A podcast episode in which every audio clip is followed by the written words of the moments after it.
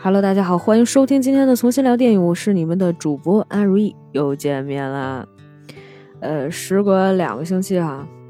呃，上一期我们聊了一些我的姐姐的一些话题，我们还邀请了一个嘉宾，然后这期话题引起了争议，我觉得也是一件好事儿哈，就是因为有争议才有话题，我们才可能探讨出来一些更加深入的东西啊。呃，这个没关系啊，我们在未来的日子里面，可能还是会聊到一些从女性的角度也好，还是说从，呃，这个影视作品的创作角度也好，就是它，我们可能会从一些不同的方面去跟大家聊一些作品，呃，这个也是一个尝试，但是呢，我们的常规话题呢，仍旧是为大家去推荐一些更好的这个作品，才是我们的，呃，最主要的这个。节目的内容，那么今天呢，我们为大家来推荐这样的一部作品哈，呃，这个应该是今年二零二一年一月份的一部新番哈。我发现我们之前从来没有介绍过番剧，今天呢，我们就来一块儿聊聊这部叫做《奇蛋物语》。奇蛋物语，这个说到呃这个新番哈，我们说到这个关于。可能我以前看过的一些番剧里面，还是女生的这个呃少女向的可能会多一些。但是我们今天的这个《奇蛋物语》里面涉及的方面呢，呃，除了这个悬疑性啊，然后奇幻性啊，然后它也包括一些，就有一些就是惊悚的部分，有一些科幻的部分啊。呃，这个我们来聊聊看。其实这个《奇蛋物语》呢，它有一个非常。奇怪的一个设定，刚开始的时候呢，其实是，呃，这个女主她叫大户爱，我们后面会把她叫做爱酱。爱酱呢，其实是她在回家的路上看见了一只萤火虫，这只萤火虫呢奄奄一息，她决定把这个萤火虫埋葬的时候呢，突然这个萤火虫出来一个灵魂，特别特别大个，巨大无比的一只大萤火虫。然后就是说着人话冲你讲说你怎么怎么回事儿，就给了他一只蛋，就这个蛋吧，其实也挺奇怪的。要正常情况下，大家可能都会觉得这是个什么玩意儿，是吧？然后这女主也不知道这蛋是干嘛的，说这能吃吗？还是会孵出来什么东西？拿牙咬一咬。十岁十四岁天真无邪的中学少女，于是乎呢，她就决定。他拿着这颗蛋，晚上再去探一次，再去探秘一次，说这要不把这蛋还回去吧。结果没想到呢，就遇到了非常意外的一件事情。当他开开他们家那扇门，因为是晚上嘛，他开开他们家那扇门，然后通向另外一个地方。这个地方呢是他的学校，然后他看那学校走廊里面就有两个女孩在给一个，就是他们那个日本啊。就是那个教室课堂里面都会有，在外面就有每个人的这个书箱，就是一个柜子，实际上是可能放东西。然后那俩人就开始涂东西，就写字，在那各种乱画，你就感觉他好像是欺负别人，就是那种像霸凌一样的。这俩女孩扭过头来一看呢，就是那种邪恶的笑，而且呢，就是因为我是在 B 站上看的这个，他就打了马赛克啊，就是。其实我不知道不打马赛克是什么效果，或者我也不太清楚，就是说他原画里面是不是就是打的马赛克的？但是打马赛克，然后他就冲你笑的时候，你就觉得这事儿特别恐怖，你知道呗？他就不知道发生了什么。这个时候呢，就是他仿佛进入了一个异，就是跟自己不一样的另外一个空间嘛。然后就有好多那种小玩偶一样的东西还追着他跑，他跑到了一个厕所里面。就感觉挺吓人的，于是乎呢，这个时候系统就给了他一个提示，知道吧？就是会有一个声音，就各种学校里面那种广播喇叭什么的，会跟他说说那个你应该把你这个蛋打碎。结果他把这蛋打碎了，把这蛋打碎了之后呢，出来的是一个女孩儿，然后这个女孩儿就是因为那个他打碎那个蛋以后，那个蛋会变大，会变得变得特别大。然后碎开了，然后爆出来一个女孩儿，然后这个时候弹幕里面就开始说：“哎呦，或女朋友来了。”就是反正这个少女漫都会出现这种情况哈，大家以后见怪不怪就好了。然后这个时候呢，就就开始两个人就要开始跑，因为就是有很多那种可怕的那种小玩偶嘛，在一直追着他们。结果两个人就一直跑，呃，跑到一个地方，就是突然之间系统还得提示他说：“你必须得拯救这个女孩，你必须保护她到这个上课铃响之前。”结果他就发现，哎，就是其实这些东西，所谓的就是他给这些东西起了一个名字，叫做视而不见。视而不见呢，就一直追着他们跑。然后那个女孩就说：“哎呀，我必须战斗，我必须在上课打铃之前，我一直要跑，就是别让视而不见这些怪物追上我，我可能就完蛋了。”第一开始，这个女主想保护他的，后来就觉得，哎，好像这个这个事儿跟我没关系啊。视而不见追的不是不是自己，所以呢，他就放弃了说保护这个女孩。这个女孩最后还是牺牲了，不见了。实际上，这是一个什么样的设定呢？就相当于就是。视而不见，实际上就是这个女孩，就是这个打碎的这个蛋里面的这个女孩所经历的事情，而这个女孩本身就是在经历一些学校里面的这种校园霸凌。然后呢，这些视而不见，就是学校里面其他的那些同学啊，都不就是当做没有发生一样。其实这同样也是一种加害者，而女主。就应该是在这样的一个过程当中，就是拿出自己手里的武器。他手里其实有一支笔，他那个笔呀，就是在这个梦境里面是会幻化成为一个呃特别厉害的一个武器的。所以呢，就是他应该是用这个武器能够保护那个女孩儿。但是如果他没有保护那个女孩儿呢，他的任务就失败了。而后来他终于明白了，这个奇蛋到底是一个什么东西呢？实际上，在这个故事刚开始的时候，就有一个很大的一个设定，是女主这个爱将呢，她有一个跟她关系很要好的一个同学，或者是说，是她在学校里面交往的唯一的一个同学，叫做小细。这个我们就把就就系统的那个系哈，反正他翻译是这么翻译的啊，我们就管他叫小细。他其实可能也叫小系，是吧？系鞋带那系嘛，我们就管他叫小细，反正。然后呢，这个小谢因为校园霸凌这件事情自杀了。然后自杀的时候呢，就是说这个事儿，呃，爱将一直想知道，就是到底跟自己有没有关系，以及到底发生了什么。他有一段时间就精神不太正常，他一直没有去学校上学。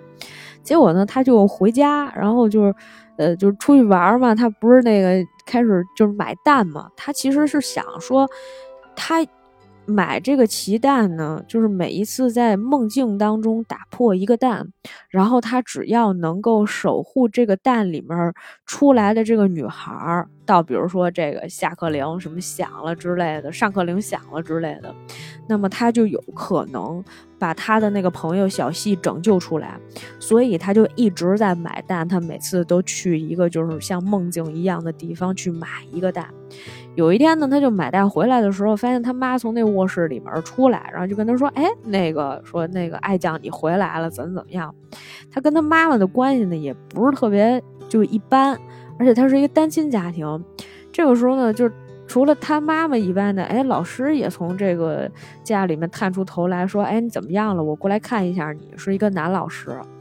然后呢，这个弹幕里面就会各种跟人说：“哎，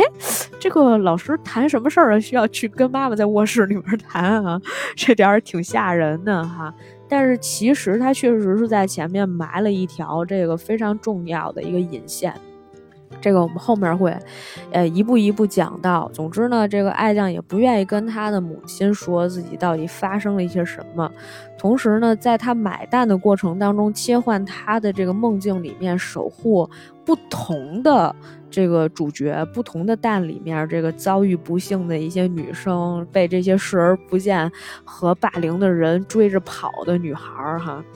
然后同时呢，就是也回溯了一些他跟小细从前的一些过往。然后呢，这条主线我们一会儿在讲人物的时候，我们再单个儿再讲。然后除了这条线，就除了爱将以外呢，另外实际上在这个故事里面呢，还有其他的四个女女主人公。这四个女主人公呢，有一个叫宁流。啊，这个这个姑娘呢，这皮肤比较黑，而且呢，她是一个高冷的，原本以为他是一个富二代哈，实际上他是一个会社的社长，就是很有钱，非常非常有钱。所以呢，他就是其实是富一代，他并不是一个富二代。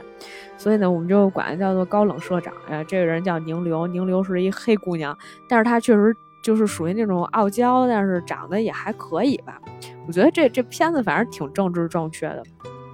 这女孩第一开始跟爱将接触的时候，她不愿意跟爱将说话。他们俩同时去买蛋，然后这爱将就说：“哎，那你你过来救谁呀？就想跟人家交朋友，特别讨厌是吧？就想跟人家交朋友。结果这个宁流就说：这样吧，我们留一个联系方式，说你单数日子买单，我双数日子买单，以后我们就再也不见了。就如果你改变计划的话，你提前发一个消息告诉我。他就不愿意跟人家交朋友。”然后爱将也觉得这事儿反正挺奇怪的哈，但是呢，就是实际上他们他后来又一次在在这个医院里面又见过宁流，为什么呢？因为实际上他们在这个，比如说在梦境里面打斗的时候，他还是会受伤的。他受伤了之后呢，他就会进这个医院，还是会要去抢救。就是他实际上就是真正的物理上面，在现实当中他也会受伤，所以他们就会在医院里面碰见。在医院碰见的时候呢，他就帮这个宁流好像是买了蛋还是啥，反正他去 ICU 看宁流去了。然后宁流就跟他说两句话，他就说：“哎，那我们以后这个做朋友吧，什么什么之类的。”宁流第二天跟他说：“好，啊？”然后这是他认识的这第二个女主人公，另外呢，第三个女主人公就是大家都是十四岁的少女哈，这是一少女漫哈。当然，这少女漫里面男孩也可以看，因为它后面其实有很多非常超越我们现在的一些认知的一些东西，包括一些科幻的。第三个女孩呢叫呃刘夏，刘夏的刘呢是那个王字旁，是是不是琉球的琉呀？看我这没文化劲儿的。反正就是王字旁，然后一个留下的留，然后夏呢是夏天的夏。这女孩呢是一个女团偶像出身啊，我们后面可能会管她叫女团偶像啊，高冷霸总是吧？女团偶像。然后这女团偶像呢，就是属于那种。他总特别爱占人家小便宜，就老跟人说借钱，就是感觉自己有点穷酸似的。他说：“哎，这钱我一定会还的。”每次都找人借钱，包括他买蛋，有时候他也找爱酱借钱，借完了之后他就不还。然后这个第四个女孩呢，叫做泽林桃惠啊，就是桃子。桃子呢，实际上是一个，就是表面上是一个小男孩儿，小男孩儿的样子，是个假小子。然后他们这四个人，我我呃，刚才我们说过了，爱将呢想拯救的是他的在学校里面唯一的一个伙伴，叫做小谢。然后宁流呢要拯救的呢，实际上是他的一个妹妹。他的妹妹呢是一个，呃，这个好像是这个人工制造出来的，它实际上是就是通过别人的这个 DNA，然后所以就是等于合成的这么一个。这这这这叫啥试管出来的这么一个孩子，所以呢，就是说他想救的是这么一个人。这个人呢，现在还在他们这个办公大楼什么九层里面。之前他们四个人不是交上朋友了吗？然后呢，就带着他们仨人，其他仨人还去看过那个女孩。还有一个留下呢，留下呢想救的是他的一个粉丝。然后另外呢，这个桃子呢想救的是她的一个闺蜜啊。我们单个的每一条线先讲一下，我们把最后这个爱将这条主线呢留下来，因为实际上这条线会比较重要。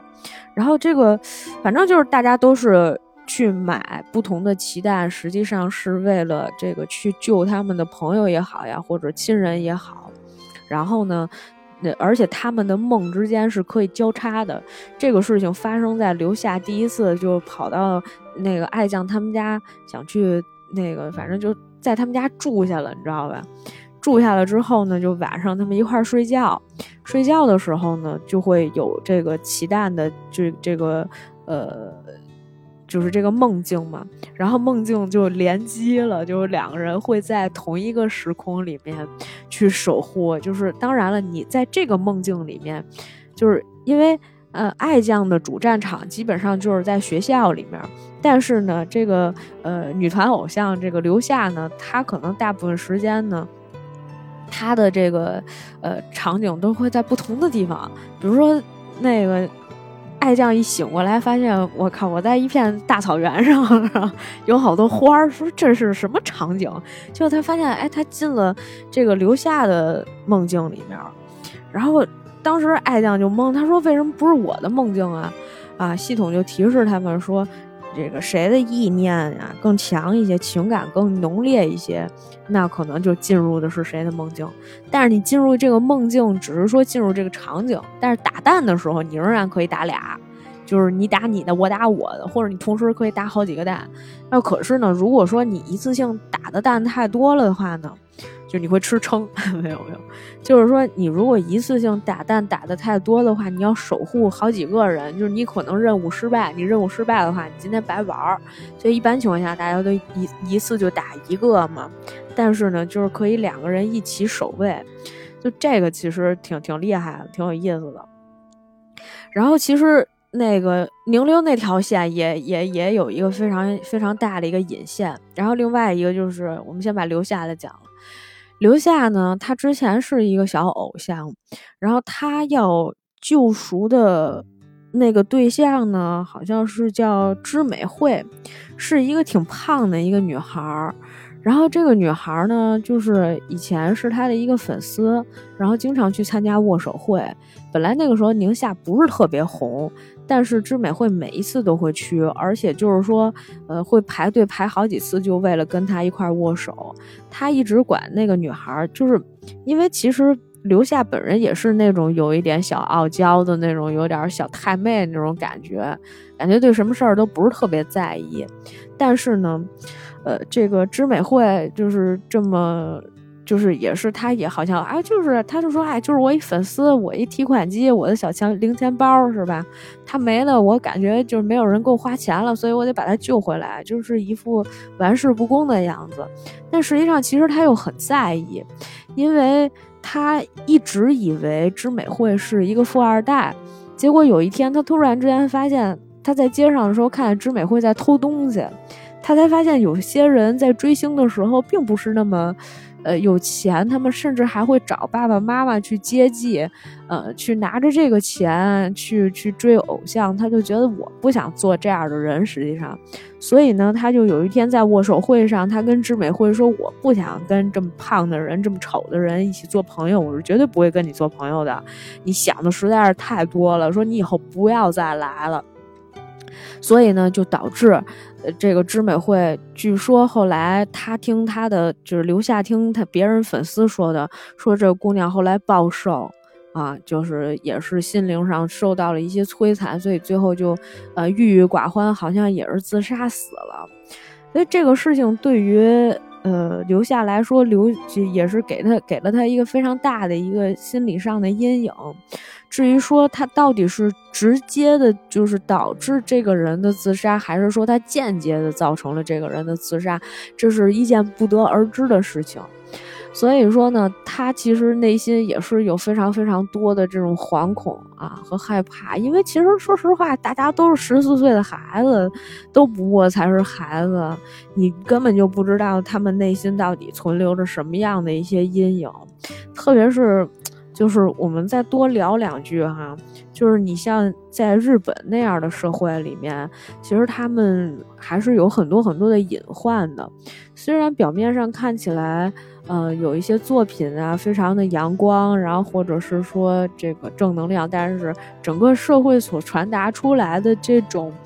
呃，交际上面的这个潜意识里面的一些压力啊，和互相之间的这种作用还是挺强的。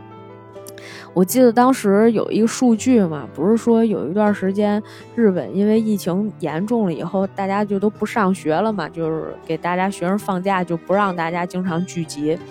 不让上学以后，自杀率就下降了，因为就是大家互相不接触了，校园霸凌也少了，所以就跟家待着不会自杀，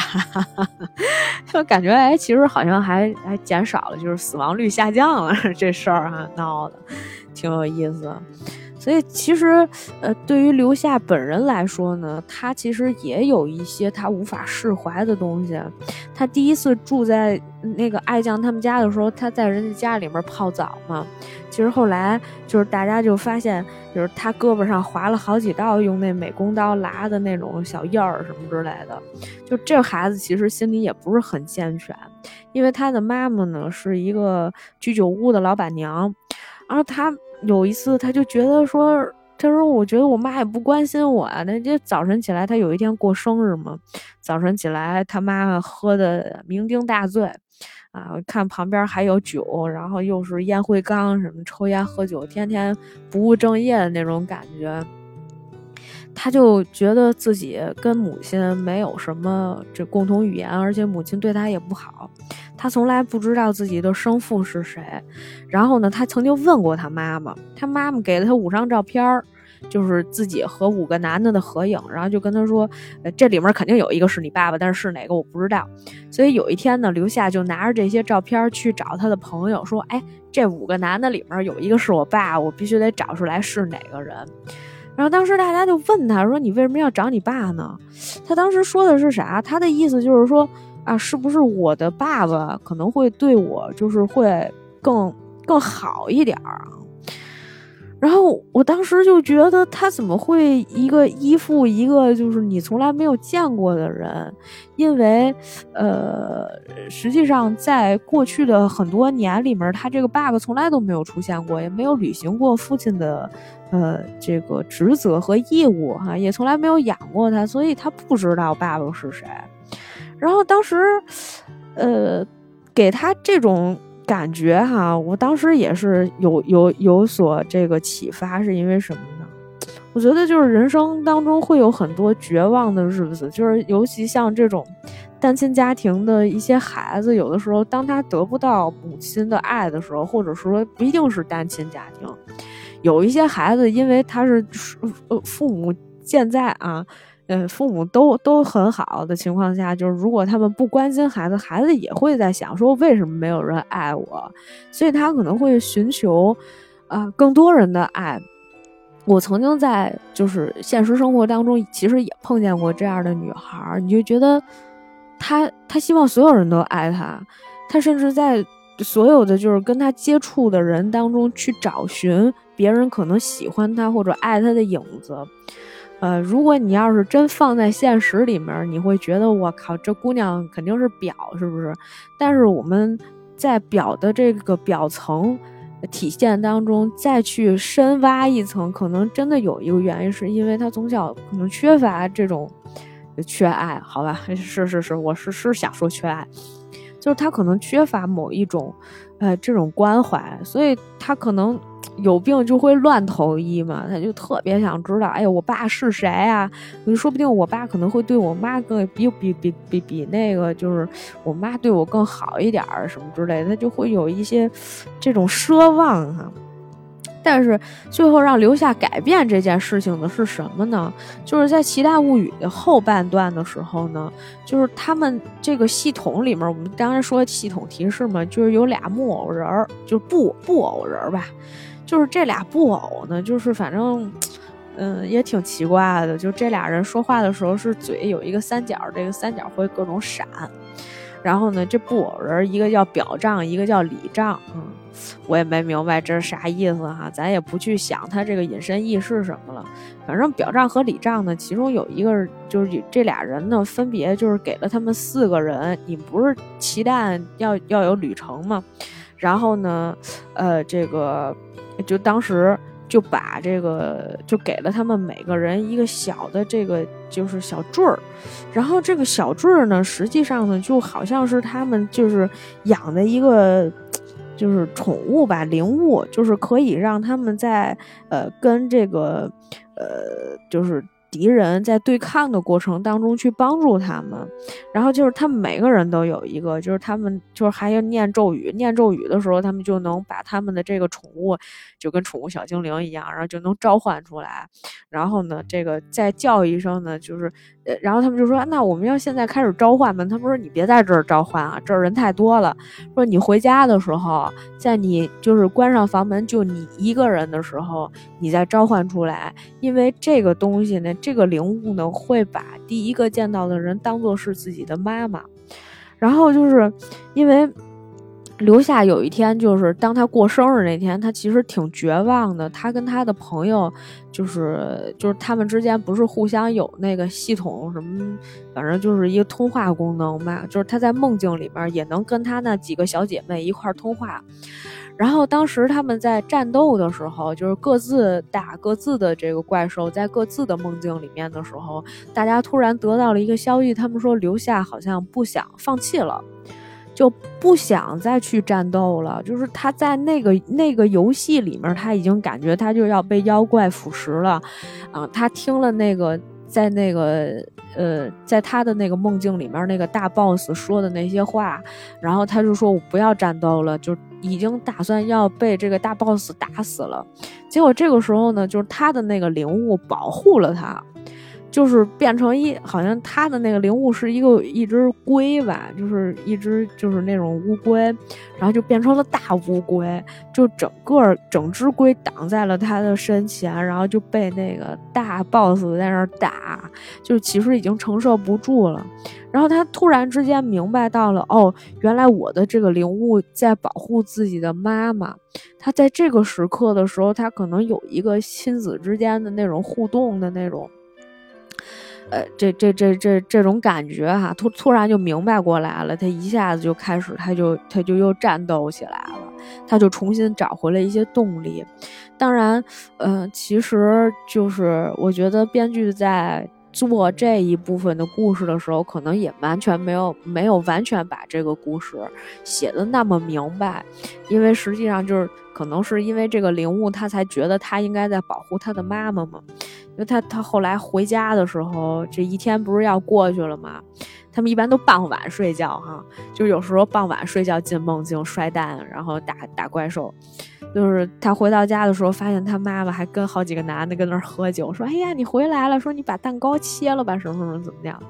然后他妈就就反正也喝醉醺醺的，后来还问他们，就说：“你是不是就是要把我抛弃了？”然后这姑娘就说：“啊。”是我会把你抛弃的，然后后来就说一句，但是不是现在，就是他还是觉得，毕竟跟母亲相依为命这么多年了，其实妈妈也有自己的苦衷，那肯定带个孩子也挺不容易的，把他带到这么大，呃，虽然就是可能没有尽到完全的一个就是慈母的那种义务，但是总体上来说，对他还是待他还是不薄的啊。说实话，能养到这么大，虽然不怎么管呢。所以就是他可能跟他的妈妈也算是解开了一部分的心结，然后这个呃泽林桃会是啥问题呢？泽林桃会呢，呃是我们刚才说了是一假小子，然后在这个戏里面呢，就他最大的烦恼就是他表面上打扮的是一个男孩儿，就是他看起来是一个男孩儿，就很多人都认为他是一个男孩儿，他是一个好看帅气的男孩儿。包括他第一开始，他救了一个女孩，他救完那女孩之后，那女孩也跟他说：“哎呀，我都快爱上你了，什么抱着他怎么怎么样，啊，就后来就告别嘛。然后就是这这个，就是你保护完这个蛋里面的这个女孩，她最后可能这个女孩就消失了。然后呢，这个就是他最大的苦恼就在于。”她其实是一个正常的一个女孩，她只是长得像男孩，但是她的，呃，自我的认知是一个女孩，而且她就是喜欢异性，她喜欢男孩，然后她希望她好像有一个粉丝是一个男孩，就跟她就是告白了，后来还反正她前面是因为什么呀？她死了一个朋友，她那朋友也是因为她而死的，因为她那个朋友跟她关系特别好，是一个女生朋友，那女生朋友跟她表白了，但是呢。那女生朋友好像是就是过来想靠近他，他把那女生推出去了，那女生受到了心理上的一些这个怎么讲呢？就排斥吧，或者说被拒绝了以后无法接受这件事情，然后自杀了。他就觉得这事儿他有责任，于是乎呢，他就呃这个想要把他这个朋友救回来。但是呢，在这个过程当中呢，他还是会不断的收到女孩给他的告白的什么这个情书啊之类的，就是。我记得有一个画面，就是因为他他十二集的番剧嘛，我记得有一画面快切的时候，就是每个人各自的生活，然后就发现那个别人都是忙着什么公务呀，或者上学呀，或者怎么怎么样啊，然后就桃子就就这个泽这个泽木桃会，然后在那儿在那儿收情书，然后流下泪来拒绝别人，然后那姑娘也流下泪来，然后姑娘走了，就是都是这种场景。然后后来好不容易有一次，他们四个人要聚在一起的时候，结果那天，呃，这个桃子没没来啊。他说他有事儿，他那天去干嘛了呢？他说有一个他的粉丝，我不知道哪来的粉丝，反正就特喜欢他，是一个男生。那男生跟他告白了，他说我也挺想接受他的，但问题是，就是他为什么跟我告白呢？因为他觉得我是个男的。然后就这事儿特别搞笑啊，莫名的很搞笑。当然了，这个是对于自己性别上的一个自我认知的一个问题。到后来就开始打扮成那种小女生的那个样子了哈，其实也挺好看的。但是她其实呢，就跟主角之间有非常非常大的一个矛盾在哪儿呢？这个呃，女主啊，就是其实如果我们看的话，就是看她这条主线，其实也并不复杂。当时小戏。不知道是除了校园暴力这件事情以外，还有什么事情引起了他自杀？因为当时这个爱将呢也没有朋友，他跟小西成为了朋友之后呢，他发现小西被人这个呃霸凌，但是呢他又没有办法去帮助这个女孩，然后就还有很多人视而不见。于是乎呢，这个爱将当时就是这个小西让爱将帮一个忙，让他躲在一个柜子里面。把别人就是霸凌自己的这个视频录下来，录成视频，所以爱将当时就录的挺模模糊糊的，还手一直抖。结果就是这个，当时小西还跟他说嘛，说哎呀，这个什么多，就是你当时应该也挺紧张吧吧，什么什么的。因为实际上我估计爱将也是很怕别人去疏远他，因为他在学校里面好像本来人际关系就很。就就一般般，就很有可能下一波也是要他他如果要是跟这小西走得太近的话，他也有可能会校园霸凌，还可可能被霸凌，所以呢，就他不敢在公开场合就是跟这个小西关系特别好，而且还有一件不能接受的事儿是什么呢？是这个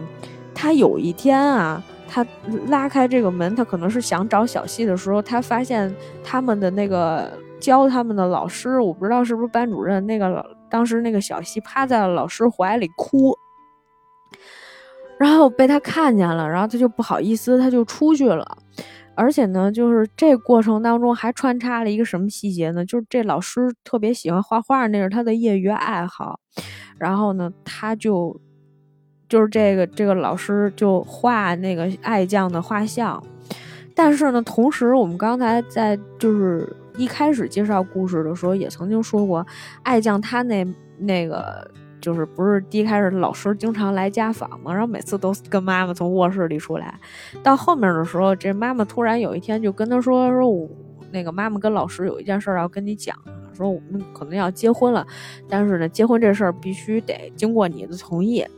他这事儿呢，他就跟回去以后跟他那其他那三个朋友说了，说了之后呢，他就觉得我靠，这个小西的死没准就跟这个泽木老师有关系，啊，就是他那老师就姓泽木，而这个桃子不是叫泽木桃惠吗？泽木桃惠呢，实际上就是泽木老师的侄女。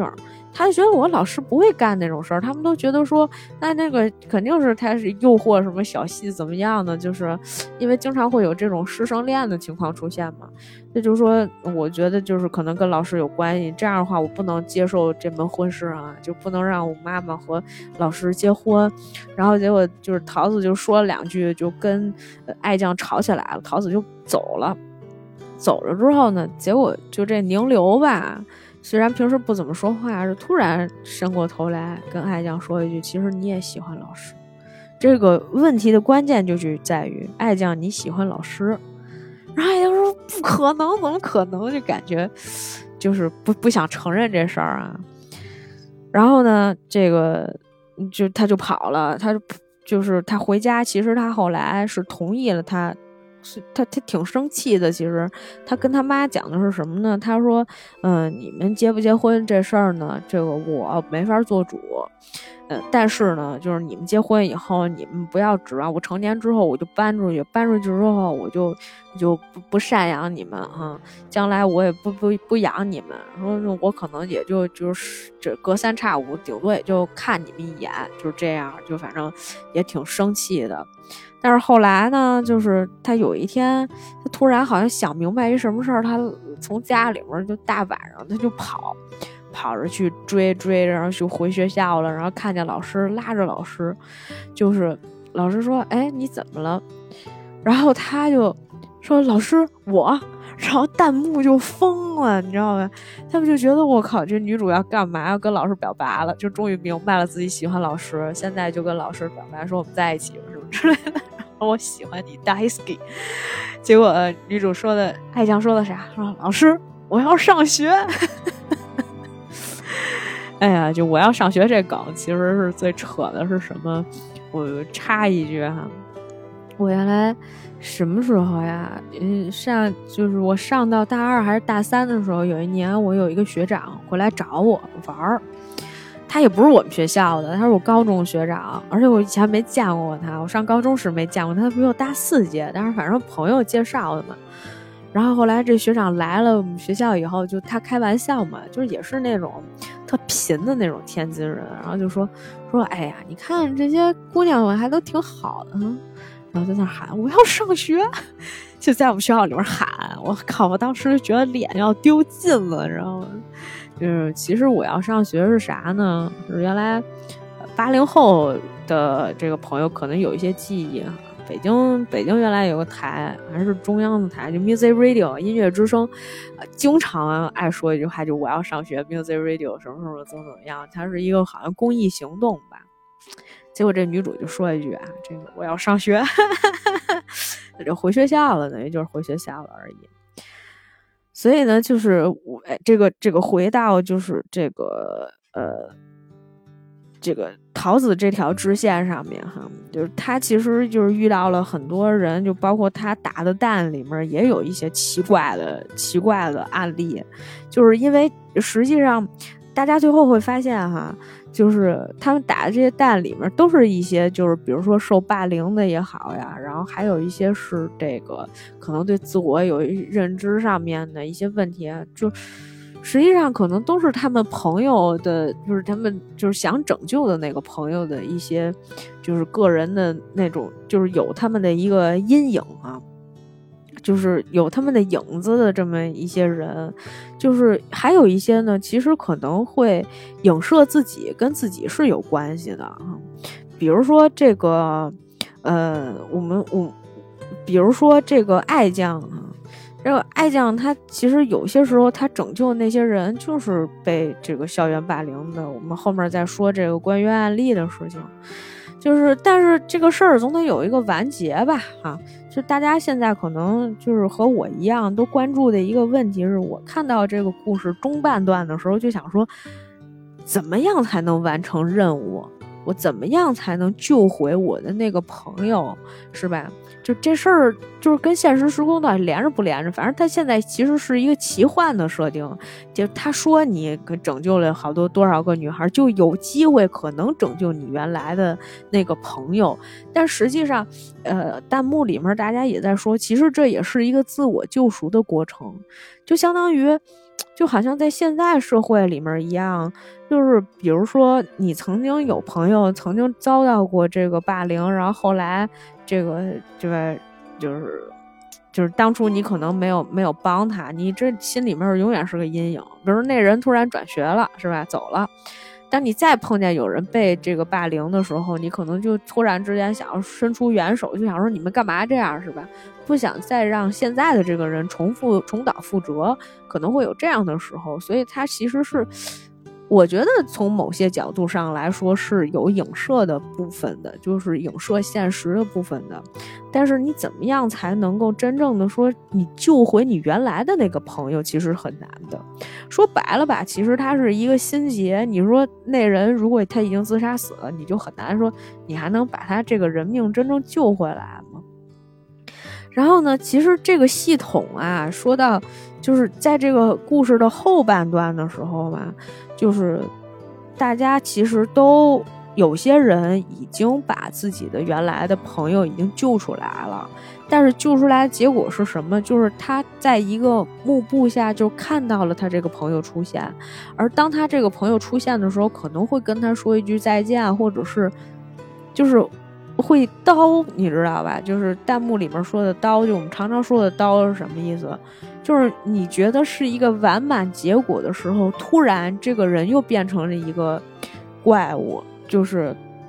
比如说你那个朋友，他觉得他又看见他再一次看见他朋友的时候，他觉得他的朋友被救赎了。实际上，他朋友后来也变成了一个怪物，而且会把这个呃，就是这这这这个主人公给弄伤的，就会有这种情况出现。但是弄伤了之后呢，也没关系，他的梦境就不会再去重复了。不管，就是说，呃，我来理解这个事儿是什么，就是不管最后怎么样，你这个心结是打开了，但是你还是要经历一一番撕裂般的这种，呃，伤痛，因为它其实并不是一个简单的这种。呃，一个一个一个一个一个事件，就是说，你你你很快把他心结解了，因为，呃，毕竟这些人的死确实是，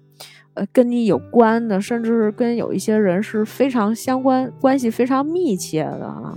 就是你你像爱将那个例子，就是说，其实最后他也不知道是不是因为他撞见那个小西跟老师的时候，最后那个，而且他又。他可能他觉得小西跟老师老师还挺喜欢小西的，然后就他也不知道是不是因为这些事情小西后来自杀了，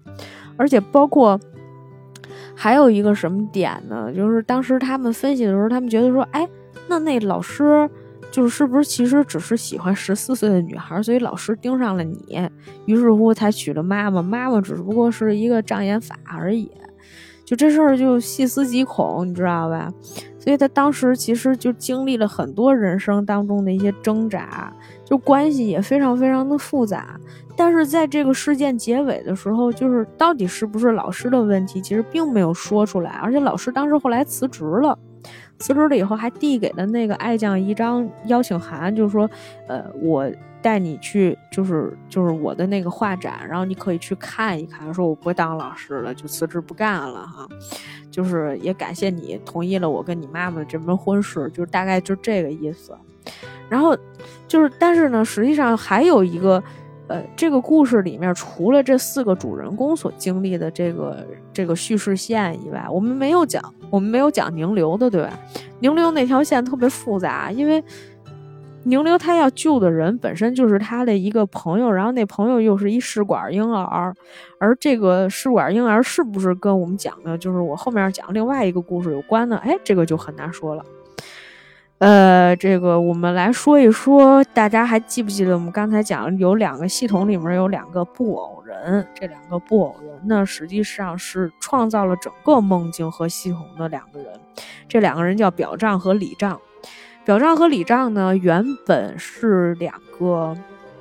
呃，这个工程师吧，算是，就反正是理工男。然后他们每天呢，就是做自己的那种设计类的，就是各种 AI 设计的什么这种工作。但是呢，他们每天都被监视器监视着，然后工作呢，也没有让他觉得多多愉快哈。但是呢，就有一天这俩人闲着难受哈，于是乎呢就想说，哎，那咱们搞一个这个 AI 的吧，就反正，呃，他们想造出一个人来。实际上呢，就是他们造出来一个女孩，这个女孩是一个人造人。这人造人什么样呢？就是他们设定说，呃，这个加入了很多自己喜欢的性格，比如说这个呃聪明啊，是吧？情商高。但是呢，偶尔又会撒娇，你又不会觉得烦，啊，什么这那的，又长得又漂亮，然后身材又是又又很好，那设定就在十四岁，哇，俩人真造出来一个人来，造出来一小女孩儿。而且他们当时第一开始说，哎，这个给这个姑娘起一个啥名字呢？他说要不这样吧，这个名字吧也不用咱们给起，说那个等这个孩子这个醒过来以后，让他自己自己起一个名字吧。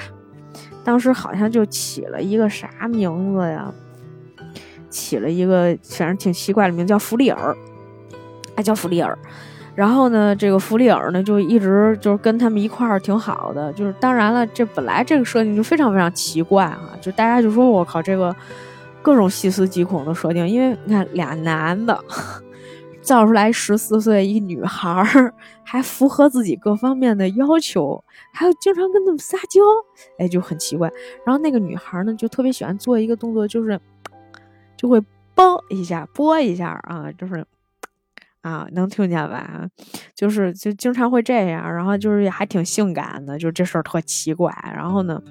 结果呢，这个这个女孩一直就跟他们一块儿生活，然后就其实还挺好的。结果没想到呢，过了两年，这个表丈和里丈呢遇到了一个，呃，叫这个什么子，嗯。他他他这这个名字就一个字儿，就就叫什么子啊？就是我没记下来啊。就是这个子是那个，就是一个木字旁，一个辛苦的辛那个子。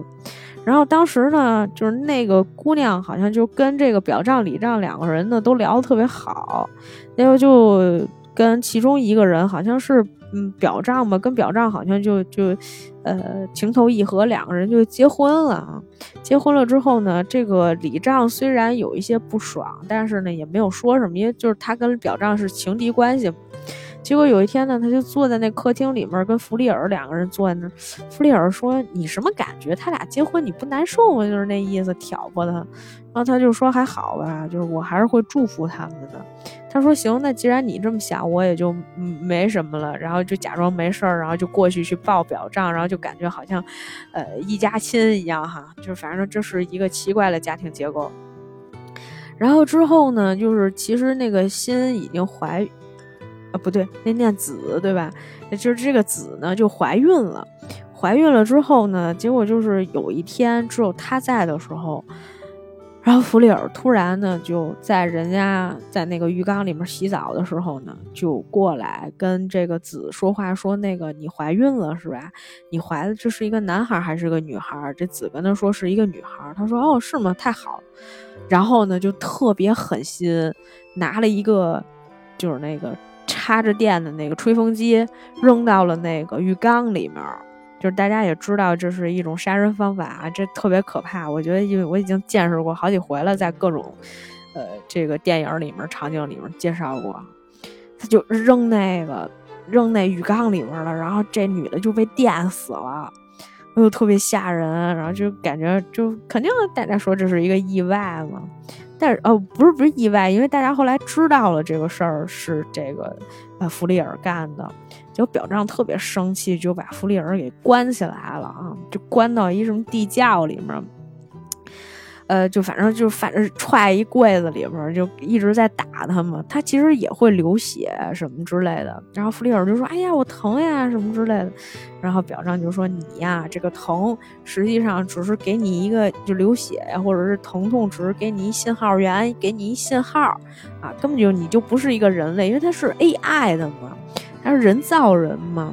就这个时候，其实我们也得探讨这个问题，就是说人造人造出来到底算不算人，是吧？就感觉像是一个绕口令，但实际上呢，确实是有很多我们要尊重他呀。可是他除了有人性的部分以外，他好像还有那种机械的那种部分。但是他人性的部分就在于他有嫉妒，他有爱，他就有嫉妒。是因为爱才生出来嫉妒，是吧？也有可能是恨生出来嫉妒。总之就是爱和恐惧吧，是就是最原始的情感生出来的这个嫉妒。生出来嫉妒以后呢，这个那你又不把他当一个人看了，那他就有邪恶的部分怎么办呢？就是你看你这造人的时候可能没造好，这是个问题。于是我就给他给关起来了。但是呢，就当时呢，子呢怀孕了嘛，那孩子还是生下来，生下来以后就叫他杨菊，杨菊呢就跟着这俩爸爸一块儿长起来了。哎，你看又是俩爸爸，啊，就长起来还是稳定的家庭结构，是两男一女，一就是一姑娘。这姑娘也是长到十四岁的时候，突然有一天跟李丈一块吃饭，就管叫叔叔嘛，就是说，哎，说那个你是不是也挺喜欢妈妈？你看我就是妈妈的那个长相，等我长大了以后，我会更像妈妈的。说你愿意等吗？如果你愿意等的话，你将来跟我结婚，我还是会嫁给你的。就十四岁的姑娘说这种话，就真的特别吓人。然后这个时候，这个女孩突然又发出来那个啵的声音，啊，然后呢，就一下子李丈就哦呦，脑子都要炸了。他也不知道，就到底这这姑娘这女孩是不是真的真的那个，就是那个子和那个他，呃。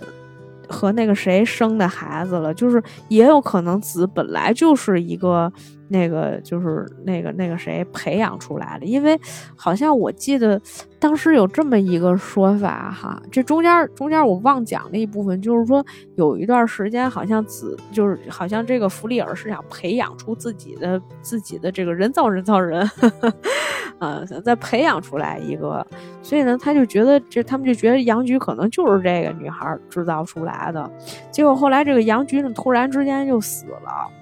呃，就是自杀了，好像是，就是他们没有办法解开，就是说杨菊到底为什么自杀。然后又开始又又打开那箱子，就是都好多年了嘛，然后又打了一顿这 AI。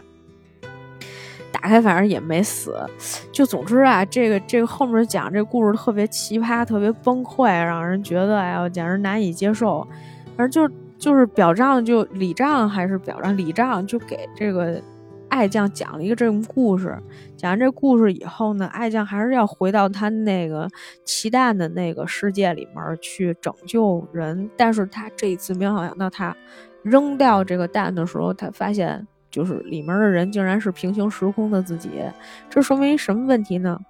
说明这是个蛋里面平行时空的自己自杀了，因为自己遭到了各各种各样的这个呃校园霸凌的事件啊，然后最后就开始自杀了。就是所以他又要救回自己，呃，就是拯救自己。拯救完自己以后呢，这个好像就是最后他也是见到了小西，然后小西好像也是啊，怎么着来着？小西最后好像就是，呃，这个就是就就就是也也复活了一下，然后但是好像也变成了一个什么，就是脑袋像一个螺旋桨，还是像一蜻蜓翅膀的这么一个东西的那么一玩意儿，然后就是也是开始打他，就总之，但是他还是要继续战斗下去的，就是反正留了一个悬念，就是他的那个宠物啊，就好像没死吧。然后他还要继续战斗下去，因为那几个人就属于已经算是救赎完了自己了，就甭管是不是一个刀子吧，最后，但是呢，就是也算完成了自己的任务，而且就是那个谁桃子已经退出他们这个组织了，就说我以后不来了，你们也不用约我，怎样怎样的，反正我也不不不掺和这事儿了，该救得救了。就不想再继续搞下去了。其他那几个人呢，就还会就是还说，哎，大家还是朋友。反正这个女主就说她还要战斗下去。这就是这故事里面大概的一些情节哈。讲了那么多，讲了那么费劲哈，就是呃，我看有一些评价里面也是这么说的，就说啊，其实这个嗯。就是编剧的水平在于什么呢？就是他总是搞得就是好像很宏大哈，但是呢，有些时候呢，他又没把所有的事情说说的太明白，确实是挖了很多坑啊。最后能不能填上是另外一回事儿。当然，在这个过程当中呢，我们也看到了很多的不同的案例。我记得其中就是第一开始的时候，爱将曾经救的一个女孩，那个女孩第二个人吧，反正有一个人。是被老师 PUA 的，就是她是一个社团里面的第一个人还第二个人，我忘了。反正就这女孩呢是被老师 PUA 的，就是她参加了一个类似什么体操啊还是什么的一个。嗯，就是社团，然后在这社团里面呢，就是老师天天说他，就说哎呀你跳的不好，什么怎么怎么样，然后呢，就是老师各种 PUA 他，就是这姑娘其实挺努力的，有一些事儿不是因为她自己的原因，但是她会经常跟老师道歉，就说这不是，就是都是都是我的错，怎么怎么样，老师不要责罚，说说老师我错了，我再。被罚什么，就是那种抖 M，抖 M 的太厉害了。然后这个爱将就一直说说不是你的错啊，怎么怎么样的，就在那说。最后就是那个老师总是那种奇形怪状、特别大的那种大怪物，像充气球一样，然后他会喷出各种奇怪的那种涂料，就反正就会粘在你脑袋上、粘在你头上，然后就是把你甩出去什么，让你遍体鳞伤。总之就是奇怪那种，像大气球一样吹起来啊，特别可怕，巨大无比。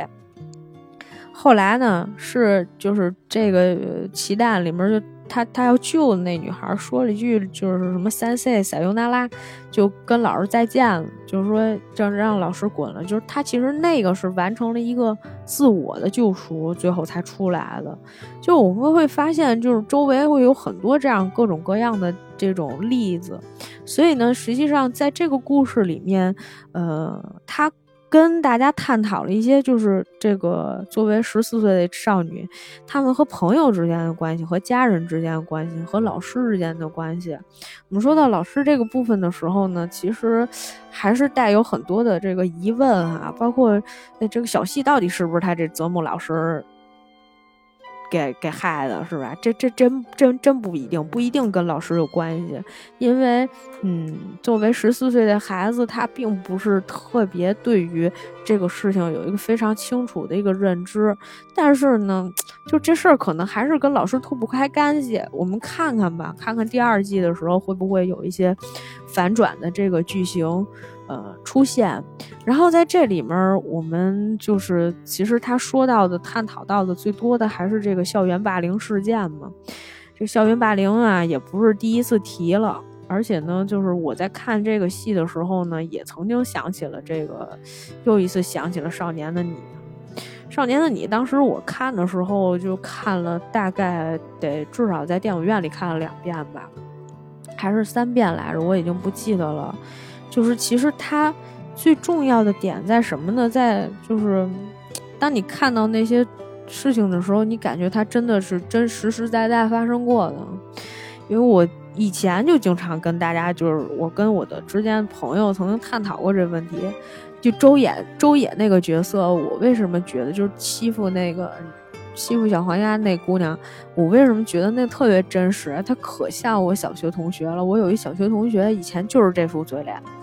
呃，就是属于那种品学兼优，看上去品学兼优，然后呢又，嗯，在别人面前表现的很乖巧，但实际上私底下呢还是会，呃，各种给你使绊子。虽然他那个时候还没有到像，就是后来他们那那个那个富家女什么什么又又录视频啊，又撕你衣服、剪你头发这种这么夸张的事情啊。那那个时候应该还小嘛，小学同学嘛。后来就大家不在一起上学了，我觉得这是一件非常庆幸的事情啊。所以就是会有会有会有各种这样的问题发生，而且就是我记得我上小学的时候，我被就是也是经常会被班里面的男生欺负的。然后后来为什么不被欺负了？好像是因为我们认识了一个，也是就是像小混子一样，但是有正义感的一个男孩儿，然后就跟那个男孩混得很好，所以就是后来我们就再也不受欺负了。因为如果是就是欺谁欺负我们，他他们会被打的。然后那个时候你想的最多的事情是什么呢？就是，呃，有些时候当你遇到了校园霸凌的时候，当你呃去这个。当你遇到了这种困困难，或者你的朋友、你身边的人遇到困难的时候，你的第一反应是只能靠自己，因为就是告老师其实解决不了根本性的一些问题，因为告老师这件事非常正常，你去告诉老师，老师也会觉得，你看这小姑娘这么小就开始各种啊，是吧？呃，那个男生，尤其像我们小的时候嘛，他就觉得，哎呀，男生只是淘气啊什么的，同学之间互相斗一下不会怎么样的。但其实实际上有一些事情是非常恶劣的，是会对你的心理和生理造成各种，呃，这个负面影响的。然后，所以就是我当时就觉得，哎呀，那那怎么样呢？那告家长，告家长能怎么样？家长就是告老师，就是这是一个死循环。只有一种情况，就是你得告诉他说，你不能，我不怕被欺负，不然的话，我们学校原来真的会有很多，就是被欺负，包括有一个男生就经常被被各种被被各种打，然后就是天天身上就是哪儿青一块紫一块的，这种事情屡见不鲜。我后来曾经因为这个事情问过我爸爸，然后我就跟他说：“我说爸，如果你当时就是我小的时候就是被欺负的时候，就是如果我告诉你会怎么办？”我爸说：“去找他们家长去啊，是吧？”然后我就觉得，哎，这不可行，这根本不可行。然后我就跟他说：“我说我小时候受过欺负，你知道吗？”然后他就说：“我不知道。”他说：“是吗？你受过欺负？就是。”你会感觉小小朋友的世界就是和大人的世界是非常分裂、分割、割裂开来的哈。当然，呃，当我们现在已经长大了的时候，就是我我还是就是会呼吁更多的成年人去关心一下，就是这些青少年他们的一些心理啊，然后身体啊上面的这个成长啊和健康呀，然后和老师保持积极的、良好的这种互动。然后这个也是应该再去矫正一下吧。如果说遇到了一些这个孩子欺负这个同龄人什么之类的，大家也得有有一些这个正确的这个做法和认识哈。就这个事情就慢慢慢慢的就是这个正规起来哈，不要让这个事情呃再蔓延开去。然后另外一个角度呢，就是关于在呃，当然了，就是从。如果这个节目还有一些这个非常年轻的一些听众在听的话呢，也很建议大家，就是如果你在遇到问题的时候，一定要寻求帮助，不管是你朋友的帮助，还是说你的师长的帮助，以及家人的帮助，都是十分重要的，因为其实。呃，在过去的就是很长的一段时间里面，我们遇到了一些问题哈，就是你可能没有办法依照自己的能力去解决，但这本身并不是你的错，你一定要知道，就是他们有时候找软柿子捏，或者是找什么什么，就是呃落单的一些人哈，这这这这不是你的问题哈，就是他们都是这样，就是。这这都是他们的问题，他们可能心理扭曲，他们也有就是需要释放的一些压力，但是他们用了不好的方式去释放的，所以呢，这个一定要去寻求帮助，一定要去跟人说，千万不要什么都不说，都不是你们的问题，不要觉得很丢人，也不要觉得这是什么大事情啊，而且你你你要找对人，就是有的时候为什么有一些孩子最后变得自闭呢？因为，哎，还是有一些老师和这个家长素质也是不够，哎。哎，这事儿需要全社会的努力和关注吧，只能这么说。不过我们的这个社会慢慢的在进步哈，这些问题被关注到以后呢，也可能就是我们会发展的会越来越好的。然后另外一个角度呢，就是我觉得这个也是让我挺感慨，或者是说挺感动的一个地方。就是因为我在 B 站看这个节目的时候，呃，就是前面这个留下他不是有这个就是割割腕，这就就割那个胳膊的这些事情，就是有一些自残的一些行为，包括有一些女孩在遇到了一些问题的时候，心理问题啊，就是你看这个戏里面也有很多，就是有一些自杀的什么这些。呃，他们在弹幕上面都会打那么一句话，就大概意思是说，如果有需要的话，一定要寻求专业的心理帮助。这件事情呢，我觉得就是我这些年也是在跟不同的人，就是在。可能就是大家遇到了一些问题的时候，都会说这句话。包括我之前遇到心理问题的时候，也会跟大家去去去去，也是一样的，也是要寻求专业的这种心理帮助，千万不要就是做一些自残的一些事情哈。就是我没有想到，就是说在大家去看一个。作品的时候就会做这样的提示，因为以前全部都是那种，就比如说你看一个恐怖片，然后就说哎有没有那个预预警呀、高能预警啊什么的，就会有弹幕说哎高能预警，说前方高能预警，就为了不让大家害就是害怕，然后。不让大家就突然一下吓到嘛，就是有个心理准备。然后现在也会给大家做一些就是积极的这种心理提示，特别是呃，对于就是大家有一些问题的时候，会去做一些这个指导或者是帮助，而且是这种正向的。我觉得就是，嗯，确实吧，可能大家的这个素质哈，在不断不断的这个提高，然后特别是就是实际上你在看这样的一些动漫的时候、番剧的时候，你还是能从这里面感感受到一些能量的哈。所以我们还是就是希望能够给大家推出更多是一些，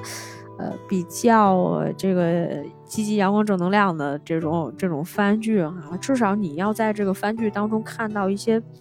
不太一样的一些东西。我觉得这个才是我们真正看动漫的意义，不管是它哪哪方面的美好，还是爱情方面的美好，还是童话般的那种美好啊，还是这种就是虽然它嗯。给你看到了很多现实的、很多刀的一些东西哈，但是他最后可能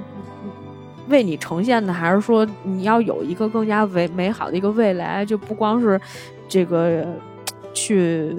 呃怎么讲呢？就是在这个过程当中救赎自己啊，包括那个最后不是爱将在那个平行时空遇到自己了吗？其实呢也是呃有有很多的这种。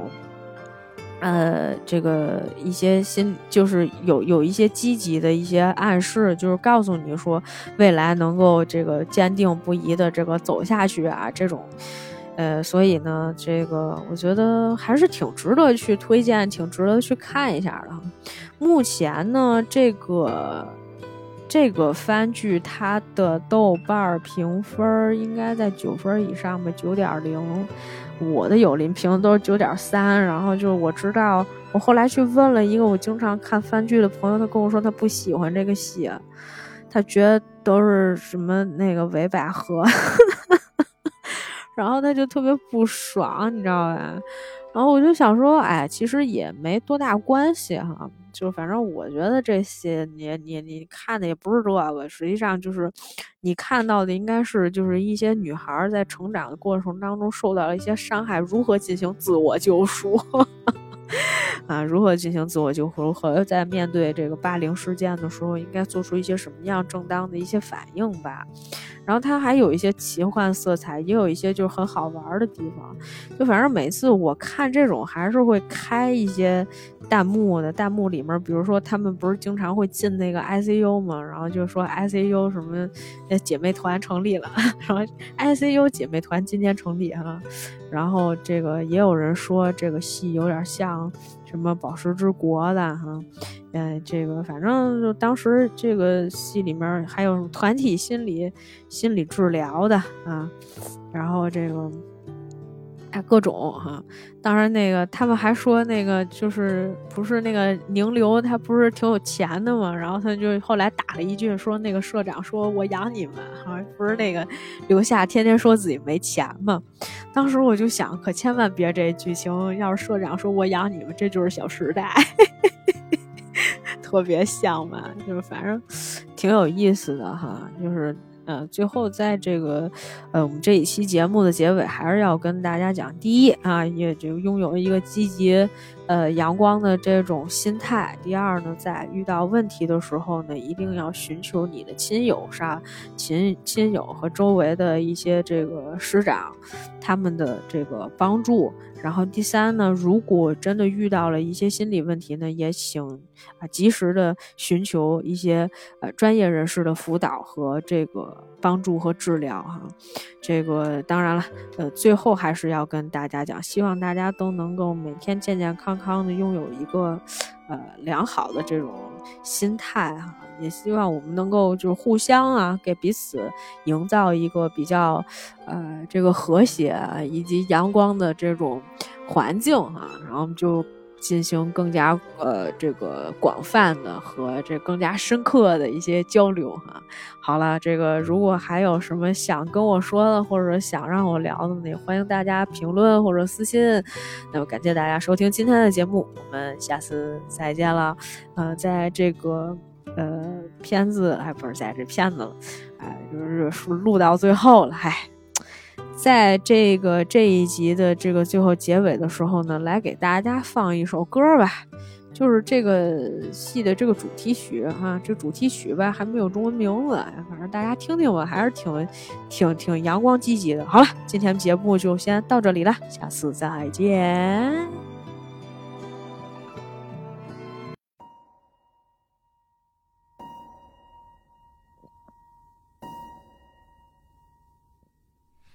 花の色。雲の影。懐かしい。あの思い出。過ぎし